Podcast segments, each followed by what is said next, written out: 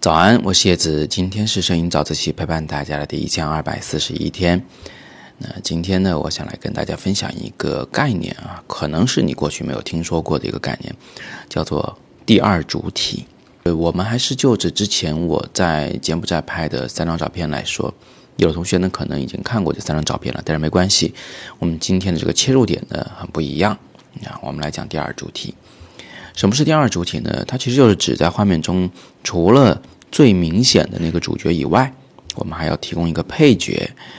配角存在的好处啊是多种多样的啊，它能够让画面变得更丰富，让这个观众呢除了主角之外，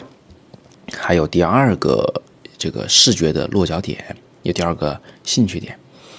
那呃，它还可以和主体之间的形成某种关系。让故事呢变得更加的丰富，啊，这个感觉有点像是我们在看电影、看电视剧的时候，除了男主角、女主角之外呢，基本上都有女二号啊、男二号，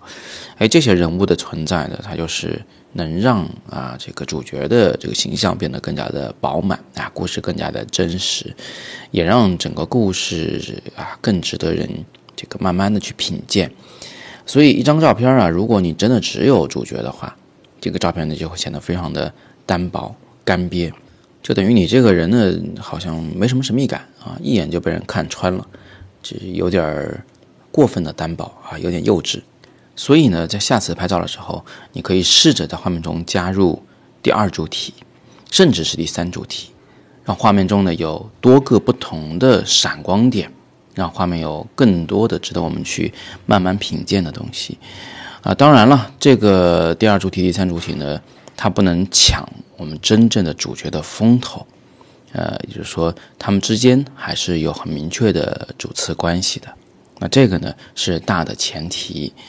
那么在纪实摄影的时候啊，街头摄影的时候，我们都常常会运用这一技法，让我们的画面呢变得更丰富啊，同时呢，它也让我们的画面变得更独一无二。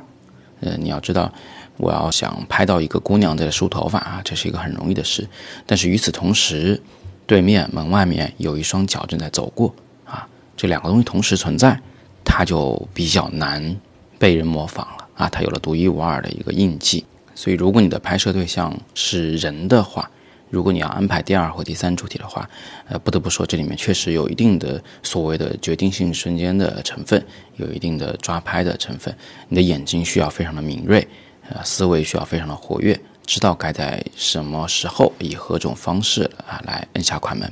好，那最后看看这三张照片。呃，第一张照片的第一主体呢是梳头发的小姑娘，第二主体呢是正在走过教室门外的这个双脚。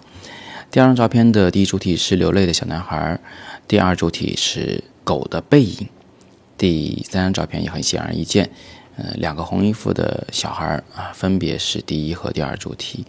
其中的那个弓着腰走过这个画面左下角的是第二主体。好，今天我们强调了一个新的概念——第二主体，希望你们都能有所收获。在下次拍照的时候呢，试着运用一下，看看能不能让照片变得更丰富一些。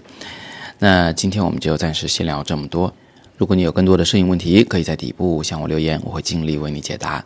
如果你想让我百分百回答你，你可以扫描下方绿色二维码进入摄影自习室向我提问。想跟我学摄影入门课的话，可以点击底部的阅读原文了解课程详情。今天是摄影早自习陪伴大家的第一千二百四十二天，我是叶子，每天早上六点半，微信公众号摄影早自习，不见不散。